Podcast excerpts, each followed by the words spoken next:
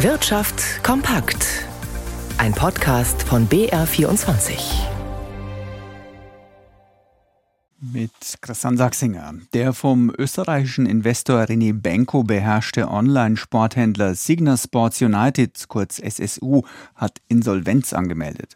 Das Amtsgericht Bielefeld ernannte den Münchner Rechtsanwalt Christian Gerloff zum Insolvenzverwalter. Die SSU wird von Berlin aus geführt, ist aber als niederländische Firma in Amsterdam eingetragen.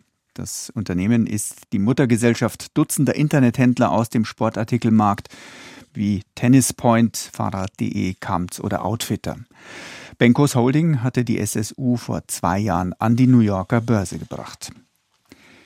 Kann Siemens Energy künftig neue Großaufträge mit Bürgschaften des Bundes absichern? Seit gestern ist bekannt, dass der angeschlagene Energietechnikkonzern entsprechende Gespräche mit dem Berliner Wirtschaftsministerium führt.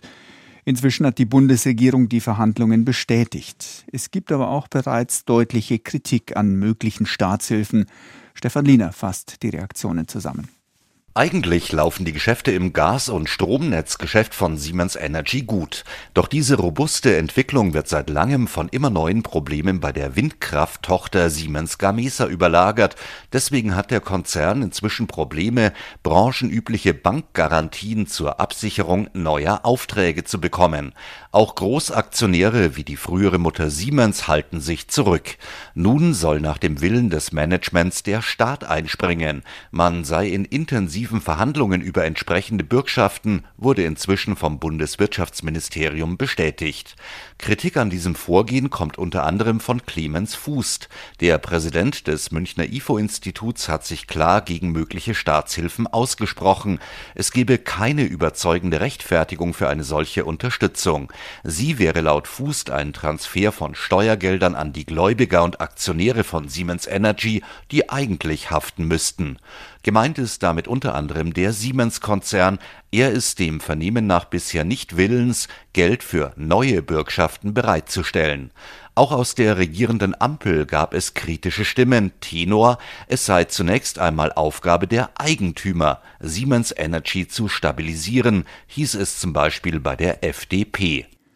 Vor genau einem Jahr wurde es offiziell, Tech-Milliardär Elon Musk kaufte Twitter für 44 Milliarden US-Dollar. Seitdem ist viel passiert. Unter anderem änderte sich der Name der Plattform in X und nicht nur der Name ist anders. Katharina Wilhelm berichtet. In seinem ersten Jahr als Twitter-Chef hat Musk das Unternehmen radikal umgebaut. Er entließ rund 80 Prozent der Mitarbeiter, fast 7000 Angestellte. Er nahm Twitter von der Börse und führte ein neues Bezahlmodell ein. Mit diesem können die User ihre Accounts mittels Häkchen verifizieren lassen. Dies führte zu viel Verwirrung. Seriöse und Spaß-Accounts ließen sich kaum noch voneinander unterscheiden. Finanziell hat die Übernahme einige Folgen gehabt. Rund die Hälfte der Werbeeinnahmen soll laut Elon Musk eingebrochen sein. Experten schätzen den Wert von Twitter auf rund 8 Milliarden Dollar. Gekauft wurde die Plattform für rund 44 Milliarden. Um den Schaden zu minimieren, gab Musk den Posten als Geschäftsführer im Sommer auf und besetzte ihn mit Linda Jaccarino, eine Expertin für Werbekunden. Musk bleibt Besitzer der Plattform und scheint nach wie vor die meisten Entscheidungen selbst zu fällen. Musk ist nach wie vor die lauteste Stimme auf X, was auch daran liegen dürfte, dass er seine Posts bevorzugt in die Timeline der User ausspielen lässt.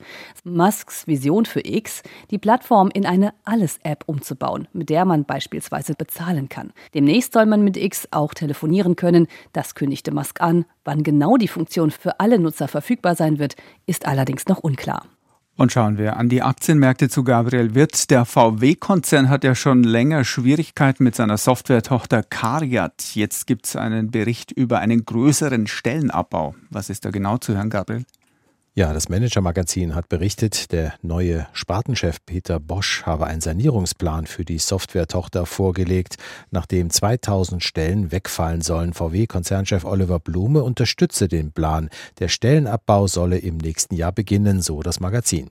Carriot zählt nach Angaben auf der Unternehmenswebsite weltweit mehr als 6000 Beschäftigte. VW erklärte die von Carrier-Chef Bosch im Sommer begonnene Planung für den Umbau dieser Sparte stehe kurz vor dem Abschluss und werde bekannt gegeben, sobald die Gremien zugestimmt hätten.